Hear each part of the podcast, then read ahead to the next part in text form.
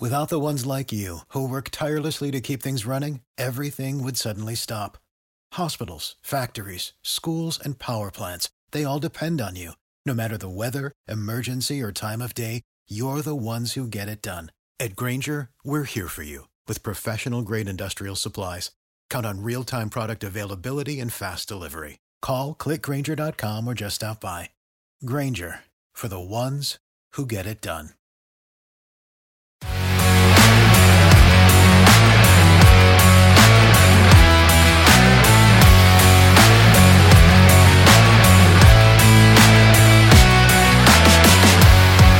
Herzlich willkommen zu Klartext Triathlon, der authentische Triathlon-Podcast von 400 Watt FTP. Hallo, mein Name ist Alex und ich bin der kreative Kopf hinter Klartext Triathlon, dem Triathlon-Podcast von 400 Watt FTP. Ich freue mich sehr, heute Niklas Ludwig begrüßen zu dürfen. Niklas ist ein erfolgreicher junger Age-Group-Triathlet, der gerade dabei ist, im Profi-Triathlon Fuß zu fassen. Niklas schafft es aber bereits jetzt, von seinem Sport zu leben. Wie er das schafft, wird er uns in der heutigen Folge erzählen. Viel Spaß dabei. Du hattest jetzt schon mehrmals deine Verletzung in diesem Jahr angesprochen. Das war eine Hüftverletzung und das führt mich auf den nächsten Punkt. Ja, wie bitter war diese Verletzung? Wie sehr hat sie dich getroffen? Und wie bist du dann mit diesem Rückschlag umgegangen? Genau, also grundsätzlich jetzt nochmal als kurze Wiederholung. Die Verletzung war eine Knochenreizung in der Hüfte am Adduktorenansatz. Ähm, ich habe den Ursprung vorher schon kurz erklärt, das heißt, da gehe ich jetzt nicht nochmal drauf ein. Es war vom Zeitpunkt so, dass ich gerade äh, davor vier Monate ungefähr auf Fuerteventura war zum Trainieren, da auch eine wirklich gute Form einfach schon im Sommer mitgebracht habe. Letztes Jahr war so mein großes Ziel eigentlich, bei der, äh, bei der Championship eben an den Start zu gehen, beziehungsweise das auch zu gewinnen. Und ich hatte auch den Eindruck, dass ich die Form dafür schon mitgebracht habe. Ähm, schon mit einem gewissen Risiko, dass ich es wirklich gewinnen kann, aber ich hätte es mir zugetraut.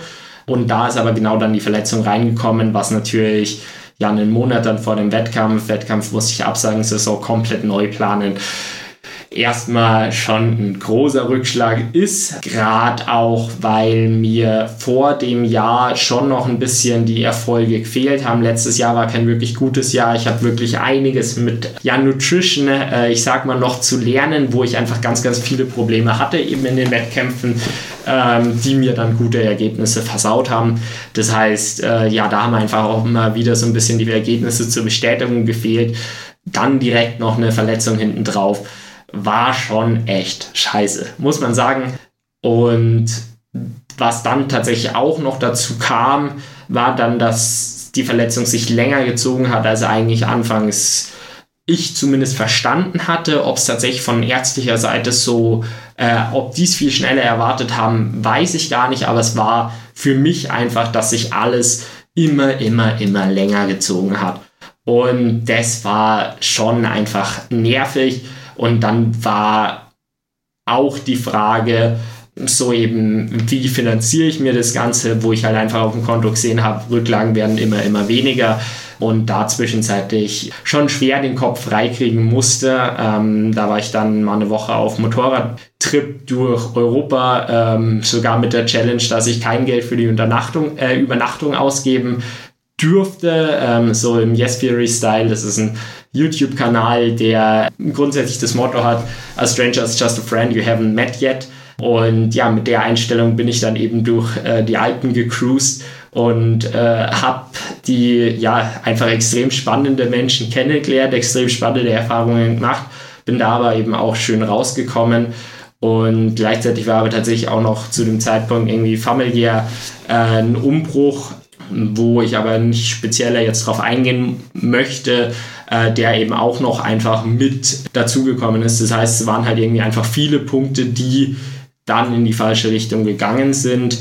Wobei, was mir ja enorm geholfen hat, würde ich sagen, war, dass mir immer präsent war, dass meine Karriere eben noch so lange ist, ich eigentlich keinen Zeitdruck habe und das hat mir ein bisschen den Druck rausgenommen ähm, und daran habe ich mich eben schon auch aufgehängt und dann tatsächlich auch eben täglich andere Ziele gesteckt, wenn es einfach klar war, ich konnte jetzt am, an der Regeneration. Ich meine, natürlich musste ich chillen, viel schlafen und halt einfach nicht genug machen, äh, aber viel mehr kann man dann eben halt auch nicht oder konnte ich zu dem Zeitpunkt halt auch einfach nicht machen, vielleicht noch zum Physio fahren und so.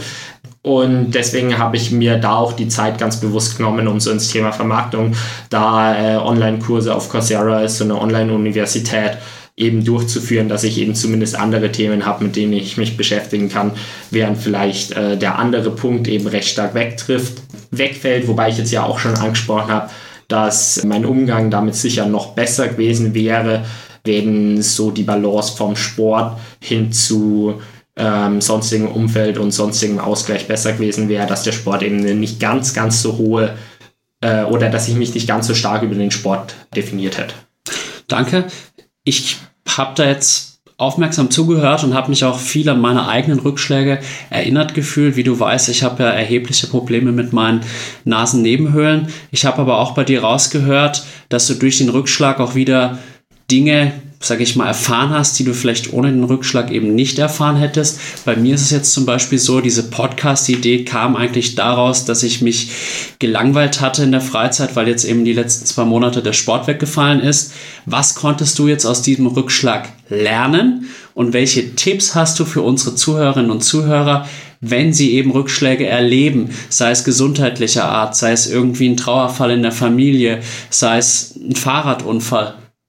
Also ich glaube, viele Punkte, die ich daraus gelernt habe, habe ich tatsächlich schon angesprochen, ähm, wo sich dann eben einfach mein kompletter Trainingsansatz wirklich verschoben hat. Ähm, und da eben auch die Verpflegung einfach und was dadurch enorm gekommen ist, ist ein Vertrauen in meinen Trainer, wo ich mir davor schwer getan habe, dem Weg zu vertrauen und immer mehr machen wollte. Und mit der Verletzung habe ich halt einfach auch direkt gesehen, ja, äh, das war halt nicht das Wahre.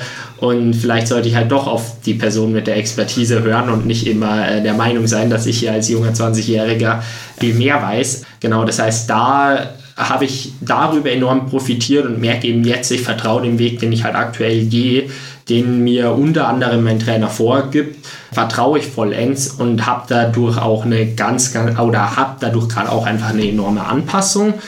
Und was ich bei Rückschlägen generell äh, mitgeben würde, was mir ähm, eben auch ja, im Nachhinein einfach geholfen hätte, wäre Pufferzeiten einplanen. Das ist das eine. Wie gesagt, Verletzungen, es hat sich alles immer, immer weiter hingezogen und ich wollte halt so schnell wie möglich irgendwie wieder zurückkommen, um diesen ja, geilen Sport einfach wieder ausüben zu dürfen. Ähm, und wenn ich aber halt einfach gleich gesagt hätte, okay, der Arzt hat ja halt jetzt sechs Wochen gesagt, aber jetzt realistisch, wenn es halt zehn dauert, dann dauert es halt zehn. Das heißt, wenn ich so einfach angegangen wäre, dann hätte ich nicht die Tage von 36 runtergezählt, sondern hätte ich halt die Tage von äh, 70 runtergezählt bei 10 Wochen. Und ja, wenn ich dann halt schon nach 65 wieder trainieren hätte können, umso besser. Ähm, das heißt, das ist so das eine, Pufferzeiten einplanen und das andere ist wirklich eine Grundsatzakzeptanz, die ich inzwischen auch ganz, ganz anders habe, die ich zwar schon in die Verletzung mitgebracht habe, aber vielleicht noch ein bisschen präsenter zu dem Zeitpunkt des Rückschlags äh, Wesen sein hätte können, ist so das Thema einfach akzeptieren, dass Rückschläge Teil des Wegs sind. Ich habe mich bereits 2019 habe ich mir einen Arm gebrochen vor dem Ironman und äh, man weiß auch nie, ob jetzt das Projekt mit dem Ironman 73 Weltmeister klappt. Ich meine, das ist ein großes Ziel, was ich ausspreche und das heißt, es ist klar, äh, das muss ich irgendwie erreichen, dass ich damit halt wirklich zufrieden bin. Und ja, wenn es halt nicht klappt, klappt es nicht. Ich glaube, dass es klappt. Ich bin davon fest überzeugt. Ich werde jeden Tag auch all meine Energie da rein zu investieren. Aber du weißt halt auch einfach nicht, was für äußere Dinge halt kommen können. Und ja, wenn dann eben Rückschlag kommt, dann es ist Teil und es gehört zum Leben. Ich glaube, du sagst da sehr, sehr viele wichtige, entscheidende Dinge. Vor allem diese Akzeptanz ist in meinen Augen so das Allerwichtigste, zu sehen, okay, ich kann jetzt eben nichts an der Situation ändern, also muss ich sie annehmen und zugleich eröffnet mir dieser Rückschlag auch neue Möglichkeiten. Es gibt im Leben meiner Meinung nach immer Höhen und Tiefen und nach jedem Tief kommt ein Hoch und mit der Einstellung geht man, glaube ich, dann wesentlich glücklicher und zufrieden durchs Leben. Du hattest jetzt deinen Trainer angesprochen. Wer ist dein Trainer? Und wie arbeitet ihr zusammen und was schätzt du vor allem an deinem Trainer? Also mein Trainer ist äh, Manuel Wiss. Ich hatte ihn kennengelernt, als ich in äh, Fuschel beim Hotel Jakob eben gearbeitet habe. Dort ist er jeden Mittwoch, wenn ich mich nicht gerade täusche, ist er als Schwimmtrainer da. Und darüber ist dann eben auch die Zusammenarbeit gestartet. Und was ich am Manu enorm schätze, ist, was er mir beigebracht hat, ist auch die Lockerheit in den Sport mitzubringen. Ich habe es eben von Natur aus, dass ich das alles auch sehr ernst sehe und dann alles eben ganz, ganz konkret äh, abarbeiten will und vielleicht eben auch alles äh, ja überoptimieren, wie dann eben äh, zu viel Training und so weiter. Ähm, und ja, er hat es aber jetzt geschafft durch die Grundsatzeinstellung, die er da mitbringt, dass ich es eben viel mehr schaffe, was natürlich auch durch die Verletzung kam, aber eben auch den Umgang, den er mir in der Verletzung vermittelt hat, dass ich schaffe, dem Weg zu vertrauen. Und das ist so das, was, ja, ich fühle mich gut aufgehoben, ich verstehe mich mit ihm und äh, ich glaube, das ist so das, das aller, Allerwichtigste am Trainer sein. Ob jetzt das Wissenschaftliche zu 100 Prozent das ist, äh, ich bin gerade einfach auch an einem Zeitpunkt in meiner Karriere, wo es nicht darum geht, die letzten 5 Prozent auszureizen, sondern die 95 Prozent sowas von richtig zu machen und sich eben nicht zu verletzen. Und es gibt noch so viele Dinge, wo ich halt einfach viele, viele Prozent ausschöpfen kann, dass ich so in die Marginal Gains halt auch einfach noch gar nicht rein muss. Und da, ja, sehe ich mich eben über Manu halt wirklich perfekt betreut. Ja, das Wichtigste, egal ob das jetzt in der Schule eine Lehrer-Schüler-Beziehung ist oder halt jetzt hier eine Athleten-Trainer-Beziehung, ist einfach das Menschliche, dass das harmoniert, dass man ja sich gegenseitig äh, akzeptiert, respektiert und eben auch gut verständigt, gut kommuniziert. Und da freue ich mich für dich, dass du da einen super Trainer an deiner Seite hast. Trainiert er denn auch andere namhafte Triathleten oder andere Ausdauersportler, die du kennst oder die wir kennen? Also der Manu ist tatsächlich größtenteils im ambitionierten Amateur oder größtenteils im Amateurbereich er hat auch ambitionierte äh, Athleten. Was sicher der namhafteste ähm, ist, ist der Patrick Lange, den er trainiert hat, bevor der Patrick vom Fares El Sultan äh, übernommen wurde, was tatsächlich auch für mich eine Motivation war. Ähm, ich hatte damals äh, Patricks Frau auch äh, kontaktiert gehabt, ähm, als ich auf Trainersuche war. Und die hat mir eben gesagt, geh zu Manu, weil ich eben auch einfach die Grundausbildung noch überhaupt nicht äh, mitbekommen hatte.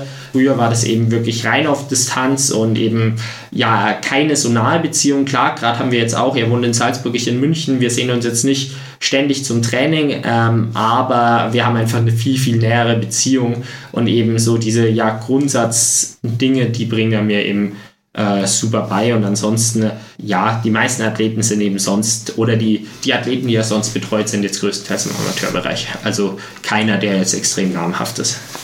Okay, dann würde ich jetzt mal hier so einen kleinen inhaltlichen Cut machen und jetzt in den nächsten Minuten mit dir über deinen eigenen Podcast sprechen, Game 3 ähm, dein Social Media und vor allem auch dein Langdistanzprojekt 2020.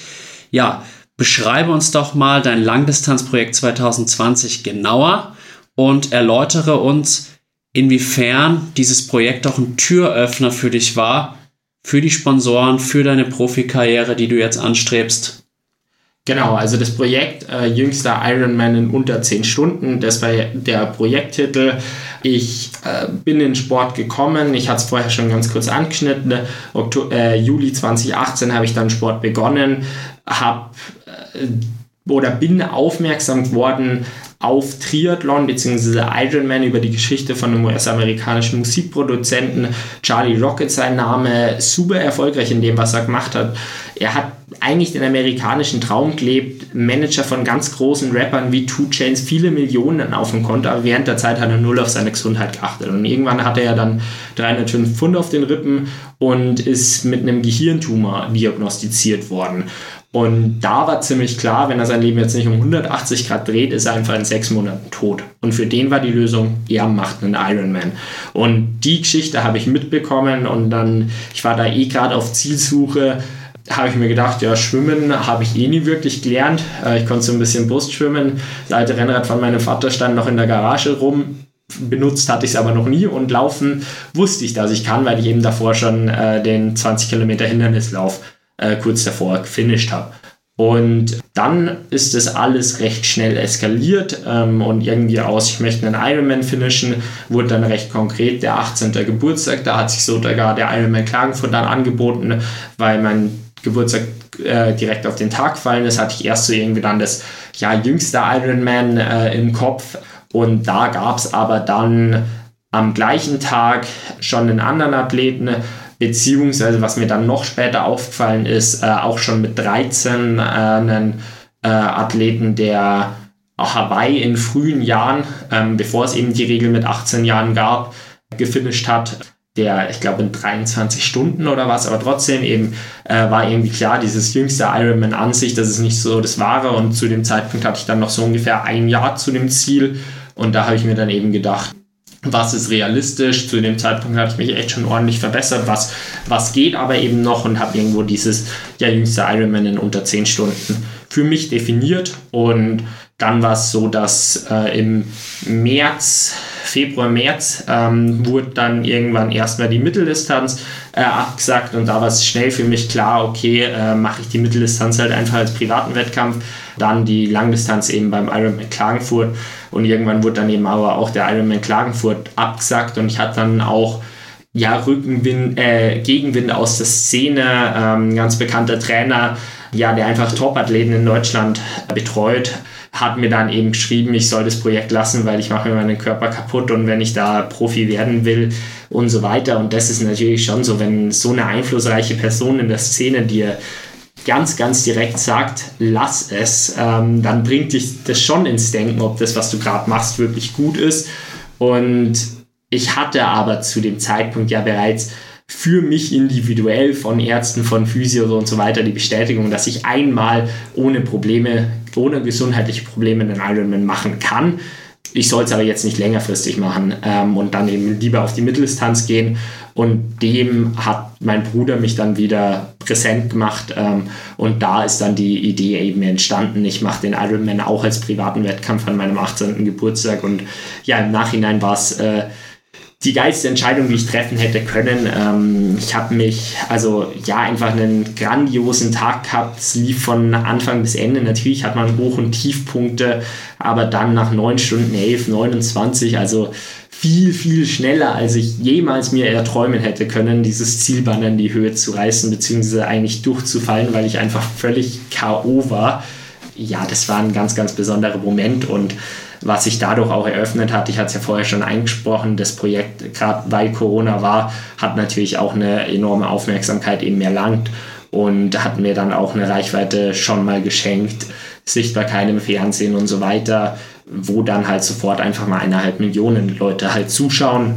Genau, und das heißt in die Richtung, Richtung Sponsoren mich mal präsent machen und was man halt auch einfach sagen muss, in der breiten Masse ist der Ironman das, was im Triathlon angekannt äh, anerkannt ist. Man wird sofort gefragt als zweite Frage, nachdem man Triathlon macht, ja, warst du schon mal auf Hawaii, ähm, beziehungsweise eben dieser Ironman im, im Generellen. Ähm, und das habe ich halt schon gemerkt, dass mir äh, oder dass zum Beispiel jetzt auch äh, ein Projekt, was ich, äh, wo ich mit teilhaben darf, wo wir die, wo wir im Kindesalter in der vierten Klasse Bewegung fördern. Auch dort ist es jetzt eben so, dass eben der Ironman dieses extrem lange ausdauernde das Ding ist, was einfach die Leute catcht. Wow, du hast diese Distanz hinter dich gebracht.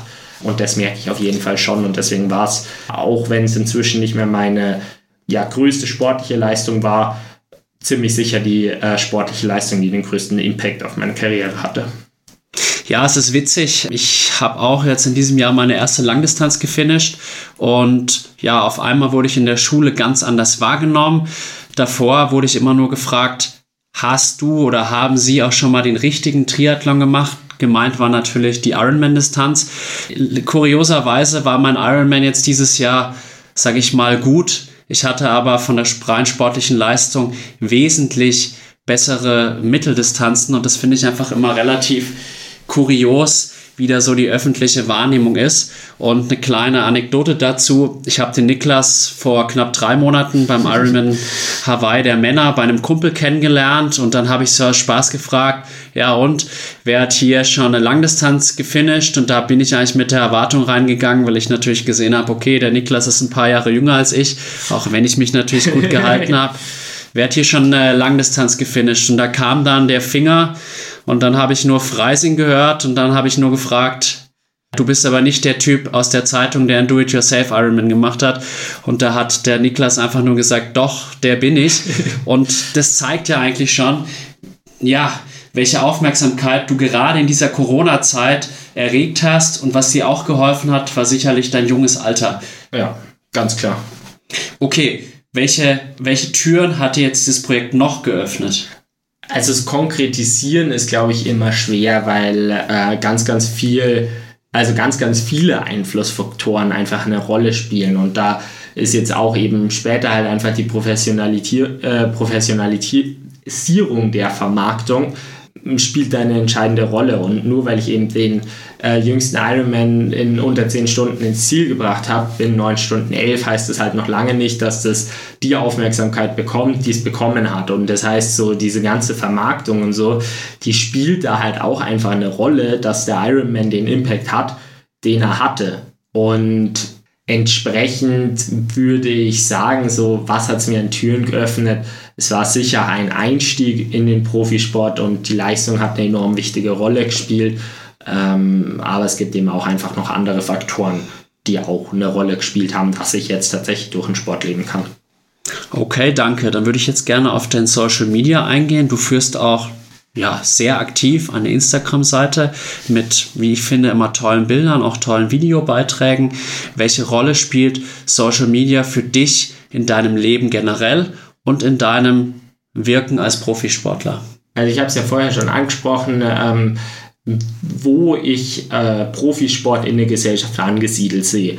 Und für mich persönlich ist schon eine große Frage. Ich glaube, die stellt sich jeder irgendwie im jungen Alter. Äh, welche Rolle hat eigentlich mein Leben für die Gesellschaft? Beziehungsweise, äh, ja, was will ich aus meinem Leben machen? Und für mich war da eben die Antwort auch einfach viel die Inspiration. Und Social Media ist nun mal eine Möglichkeit, wo man viele Menschen erreichen kann.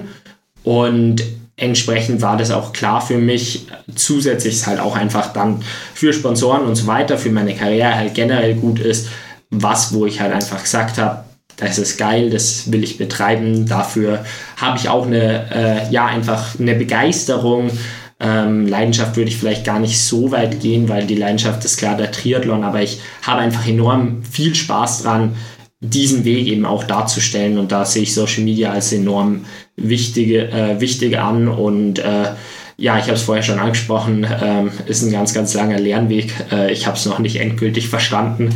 Ähm, aber ja, ich bemühe mich jeden Tag besser zu werden und bin jetzt auch mal gespannt äh, mit dem jüngsten äh, Ironman 73 Weltmeister-Projekt. Das werde ich auch ganz, ganz bewusst eben auf äh, Social Media darstellen und da auch im Real-Bereich eben ja einfach versuchen dazu zu lernen.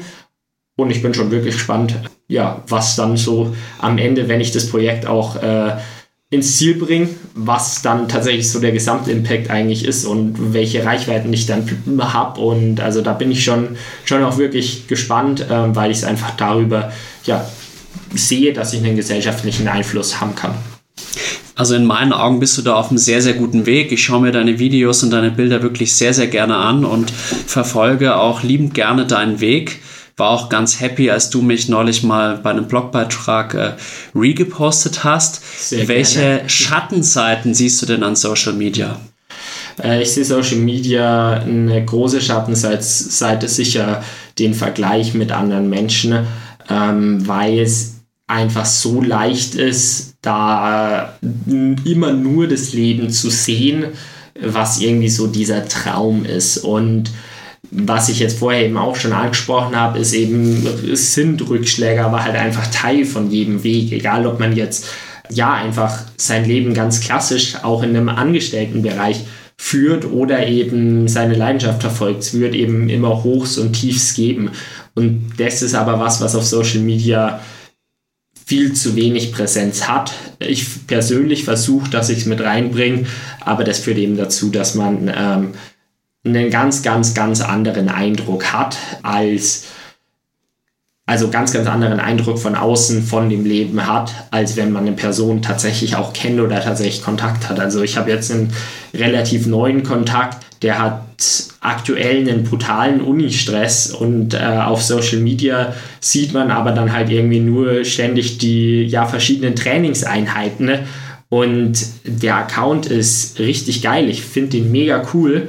Er ist auch eine große Inspiration für mich selber aber es entspricht halt nicht unbedingt der Wahrheit und ich glaube, diese Differenz ist so das Hauptproblem von Social Media, abgesehen davon, dass es auch einfach sehr viel Zeit kostet. Wie nahe kommt der Niklas Ludwig auf Instagram, dem Niklas Ludwig in Real? Also ich versuche es so nahe wie möglich zu gestalten.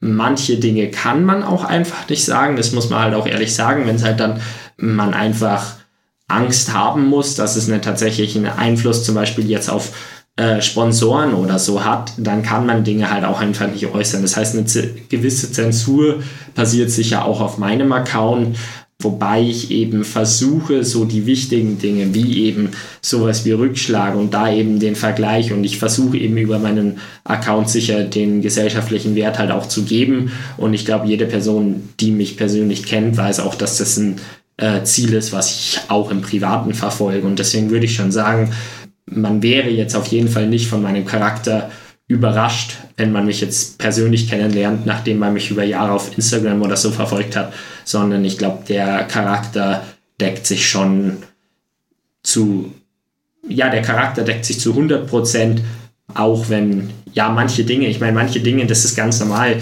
man kann Dinge halt den nächsten Vertrauten erzählen, die erzählt man dann halt schon dem Kumpel nicht. Und da ist es einfach das Internet, wo jeder schauen kann. Und entsprechend ist es halt, eine gewisse Zensur ist nötig, aber ich würde eben sagen, der Charakter ist dasselbe. Also so wie ich dich erlebe, kann ich dem auf jeden Fall nur zustimmen und das finde ich auf jeden Fall wirklich eine schöne, runde Sache bei dir. Ich finde es generell auch beeindruckend. Du bist jetzt wirklich erst 20 Jahre alt, ich bin jetzt knapp 10 Jahre älter als du ich bin wirklich beeindruckt von deiner Reflexion und auch so deinen Visionen und deinen Zielen im Leben, weil ich da doch auch viele andere Menschen im Kopf habe, die in dem Alter einfach noch nicht so weit sind und daher verfolge und unterstütze ich deine Reise auf jeden Fall sehr gerne. Für mich als Podcaster natürlich auch sehr interessant ist dein eigener Podcast, den du führst. Du hattest meines Wissens 76 Episoden herausgebracht. Ich habe mir jetzt auch gestern und heute in Vorbereitung auf unser Gespräch zwei Episoden angehört. Einmal mit Melanie Hofbauer und einmal mit meinem ersten Podcast Gast Fares Al-Sultan.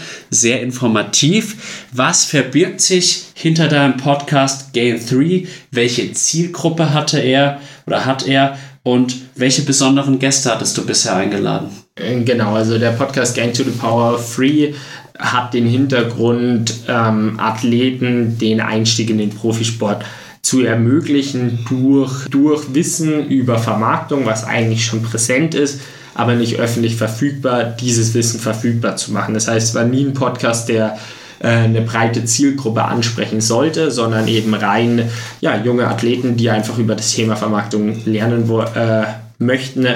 Und äh, da habe ich ja 76 Folgen, du weißt es besser als ich, dem vertraue ich mal, äh, herausgebracht. Inzwischen ist eine gewisse Pause drin, können wir später gerne noch kurz eingehen, warum.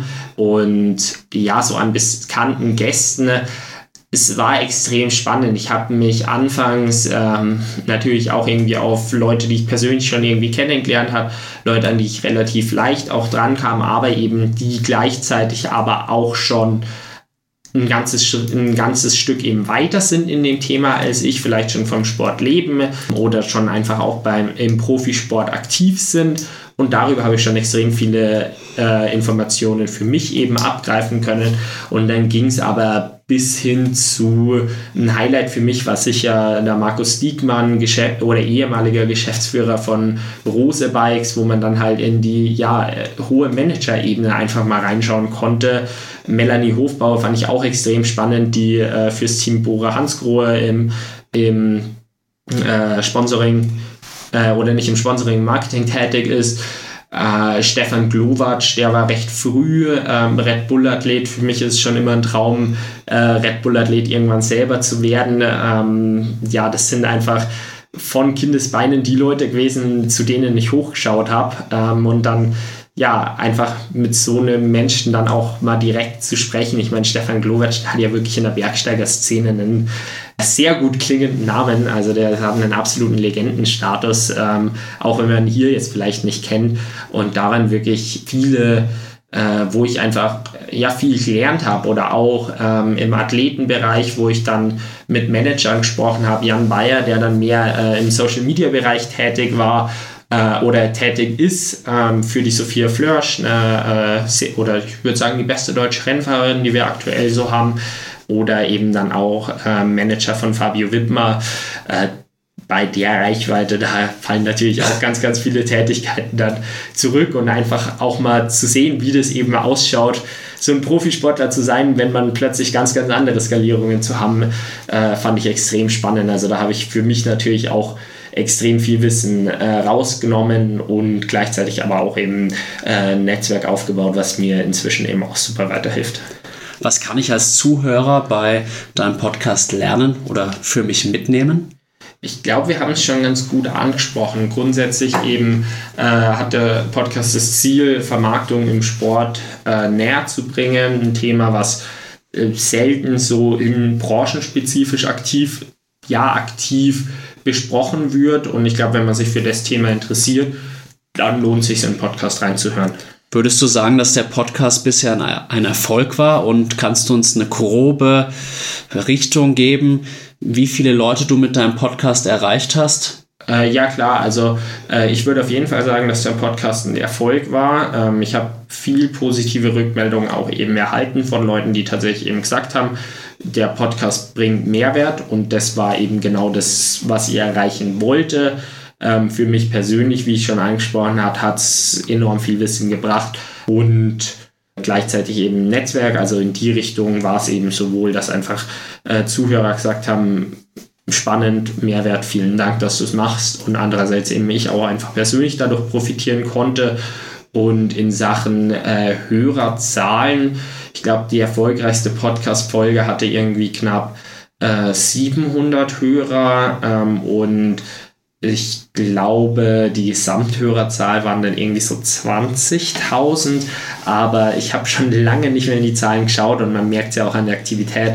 Äh, der Podcast äh, ist ein, inzwischen doch ein Projekt, was zwar eine wichtige Rolle gespielt hat, aber eben auch äh, in der Vergangenheit tendenziell angesiedelt ist, weil der Aufwand von Personen anschreiben, ich, mein Anspruch war, dass man eben wirklich durch die Folgen profitiert und Einstieg in den Profisport, da kommt man relativ leicht auch an viele spannende Leute ran. Aber wenn die über das Thema Vermarktung dann eben alle sehr, sehr ähnliche Dinge erzählen kann, dann nach der fünften oder zehnten Person kann man da eben auch nicht mehr viel mitnehmen. Und deswegen war halt dann tatsächlich irgendwann die Ebene, ja, dass ich halt wirklich Richtung aller, allerhöchste ähm, ja, Leute im Sport geschaut habe, beziehungsweise eben führende Managementpositionen und so. Und wenn dann halt für eine Folge wahrscheinlich zehn Stunden Anschreiberaufwand reinfließen, dann muss man sich halt schon gut überlegen, ob man die zehn Stunden halt nicht anders äh, sinnvoller verwenden kann. Die Aufnahme und äh, Edit und Hochladen und so, das war dann immer nie das, was ein Problem war, aber da wurde für mich einfach äh, ja der Aufwand tatsächlich zu hoch, nicht mehr stemmbar für das, was ich an Mehrwert an persönlichem Anspruch hatte. Okay, verstehe ich. Also nehme ich da jetzt mit, dass das wahrscheinlich die letzte Podcast-Folge war mit Melanie Hofbauer ja, und du schauen, dich jetzt auf sich, andere Projekte was fokussierst. sich ergibt. Also äh, ich habe es aber aktuell auf jeden Fall nicht ähm, ganz speziell irgendwie, dass ich noch aktiv Leute anschreibe oder so. Aber wenn jetzt eine spannende ja, also wenn ich mit einer spannenden Person in Kontakt komme und man da über das Thema Vermarktung spricht, dann kann ich mir schon mal vorstellen, dass da nochmal eine kommt, aber äh, man kann jetzt auf jeden Fall nicht mehr von Regelmäßigkeit oder sowas sprechen. Naja, da sage ich jetzt mal ein Konkurrenz-Podcast weniger für mich. Und ihr habt es gehört, ein guter Podcast fällt weg. Also lieber hier in den neuen Podcast von mir, von 400 Watt FTP reinhören. Auf ja. Gut, kleiner Witz am Rande. Jetzt so zum Abschluss würde ich noch ganz gerne auf deine Ausbildung als Koch eingehen. Inwiefern hilft dir diese Ausbildung für deine heutige Karriere und was konntest du in dieser Ausbildung mitnehmen für dein weiteres Leben? Also ich habe so einen Kalorienverbrauch von 5000 Kalorien am Tag. Ich habe noch zwei andere Sportler in der WG. Das heißt, wir sind bestimmt irgendwo Richtung äh, 12, 13, 14.000 Kalorien am Tag unterwegs. Und die sollten auch schmecken. Das heißt, äh, ich glaube, eigentlich ist so die Kochausbildung die beste Ausbildung, die ich machen hätte können, um in den Profisport zu gehen, weil ich kann es halt, gesunde Ernährung lecker zu kochen. Und das ist ein ja, enormer Mehrwert, weil es mir eben ermöglicht, die ungesunden Lebensmittel eben nicht so sehr zu craven, sondern äh, dann ja viel humaneres, gesünderes Maß zu finden. Und äh, ja, das heißt, ähm, hat auf jeden Fall einen großen Mehrwert, dass ich die Ausbildung gemacht habe, weil es mir dann, man weiß, Training ist das eine, Regeneration das andere und für Regeneration sind nun mal Schlafen und Essen die zwei größten Faktoren, ähm, was vielleicht auf Instagram häufig anders wirkt, aber das ist ein anderes Thema. Und da, also dass ich eben gesundes äh, Essen einfach gut zubereiten kann, das ist schon sehr praktisch. Hast du mal einen Tipp für drei leichte, aber dafür umso gesündere Sportlerrezepte? Vielleicht mal eins vorm Training, eins nach dem Training, so als Beispiel. Also du stellst mich tatsächlich schon auf den Spot, weil es bei mir eigentlich immer so ist, ich liebe es einfach in den Kühlschrank reinzuschauen und zu schauen, was da ist und daraus was Leckeres zu kochen. Das heißt, das ist so das generelle Ding. Äh, Grundlagen, die man jetzt auf jeden Fall halt auch, weil du gerade Richtung vor und nach der Sportart gesagt hast, sind halt ganz klar vor der Sportart eben eher äh, Kohlenhydrat fokussiert. Umso leichter die Einheit ist, desto leichter auch die Kohlenhydrate. Man muss halt auch einfach für sich selbst rausfinden, wann kann man dann vorm Laufen zum Beispiel essen ähm, und danach dann eben aber auch zusätzlich zu den Kohlenhydraten noch ähm, Eiweiß hinzufügen. Ich persönlich ernähre mich pflanzenorientiert ist, finde ich so immer so der beste Begriff. Das heißt, ähm, meine Ernährung ist auf der Basis von Pflanzen, wobei ich äh, in keiner Art und Weise irgendwas ausschränke äh, äh, oder irgendwas irgendwo mich einschränke, sondern es ist dann ja an besonderen ähm, Anlässen. festen Anlässen, da gibt es dann halt eben auch mal ein gutes Fleisch. Genau, aber grundsätzlich bin ich da eben pflanzlich orientiert jetzt einfach mal, wenn man so einen Tag sich anschaut, was ich jetzt essen würde, dann ähm, ist es in der Früh eine große Müsli Bowl. Ich achte da auch schon darauf, dass ich schon ähm, Eiweiß reinkriege, ähm, weil ich tendenziell mitunter eben durch die Pflanzenorientierung schon dazu neige, eher zu wenig Proteine als zu viel aufzunehmen. Das heißt, da äh, füge ich dann Apfelskier, Mandeln oder Nussmus oder sowas hinzu ähm, und dann eben klassisch Haferflocken oder irgendein Haferflockenmix. Da äh, kann man tatsächlich auch in Sachen Zucker einiges einsparen, wenn man jetzt eben äh, mehr Richtung Haferflocken oder so ein Müsli, da lohnt sich wirklich immer drauf zu schauen, wie viel Zucker drin ist, weil das ist echt erschreckend, dass man sehr, sehr schnell bei deutlich über 15 Gramm Zucker bei so einem Crunchy Müsli, was eigentlich sogar noch relativ gesund wirkt. Ähm, das heißt, das mal so ein, als kleiner Tipp und dann eben, ja, nach dann ist es meistens so, ich mache eben äh, ein oder zwei Trainingssessions, je nachdem, wie es zeitlich ist. Ähm, irgendwann dann so um 12, 12.30 Uhr esse ich im Normalfall Mittag koche dann tatsächlich auch häufig und da, ja, ist es tatsächlich wirklich schwer, äh, so standtechnisch ein Rezept zu nennen.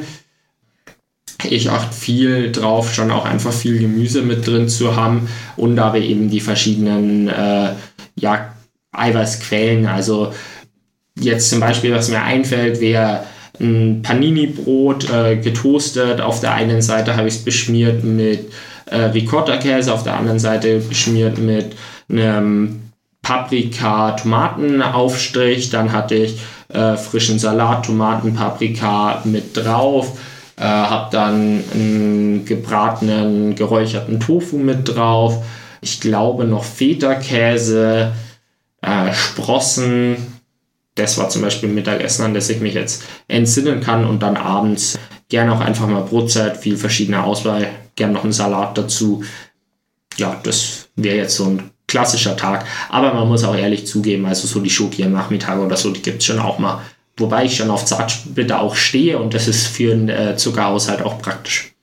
Ja, am besten hochprozentige Schokolade, 99 Prozent.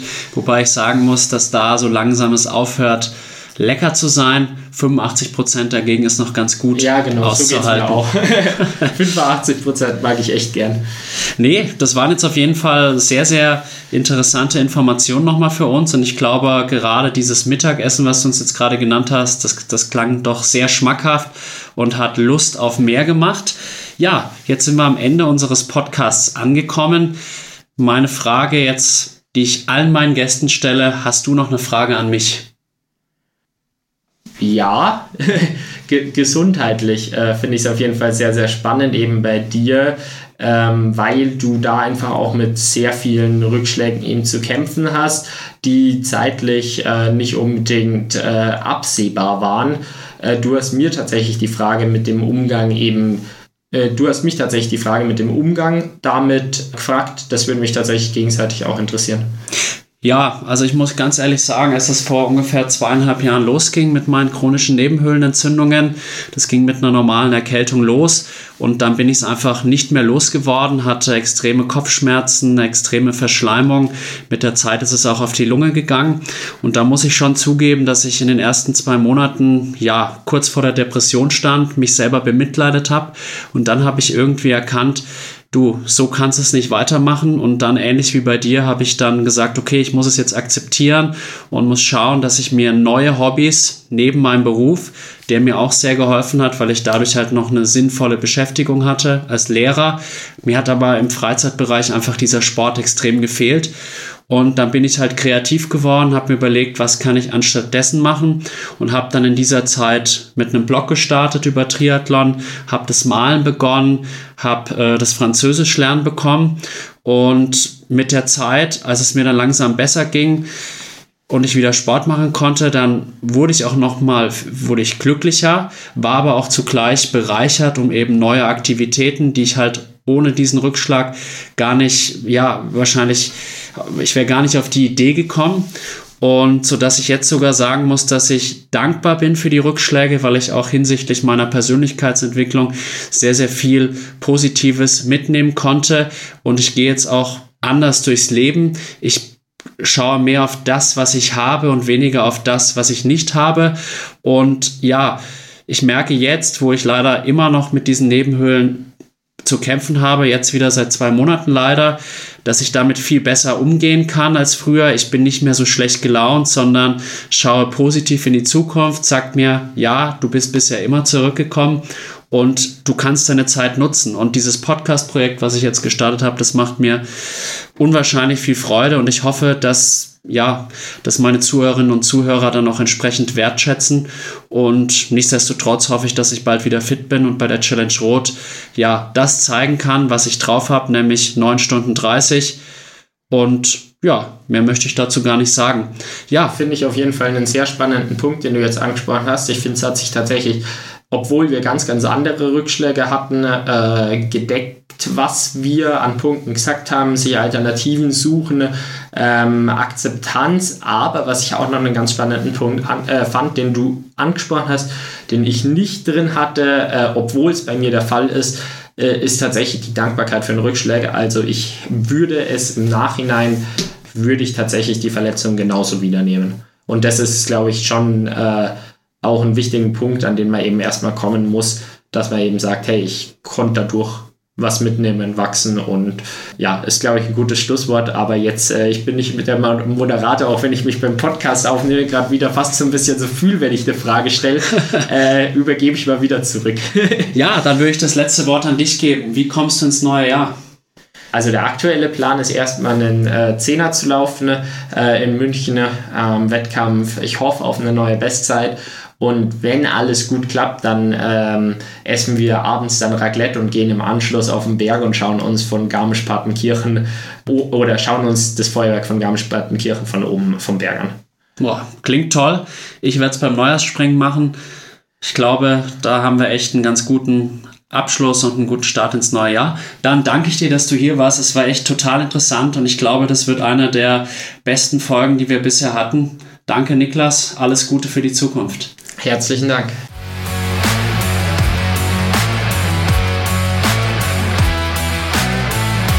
Liebe Zuhörerinnen und Zuhörer von Klartext Triathlon. Ich hoffe, euch hat die Folge mit Niklas Ludwig genauso gut gefallen wie mir.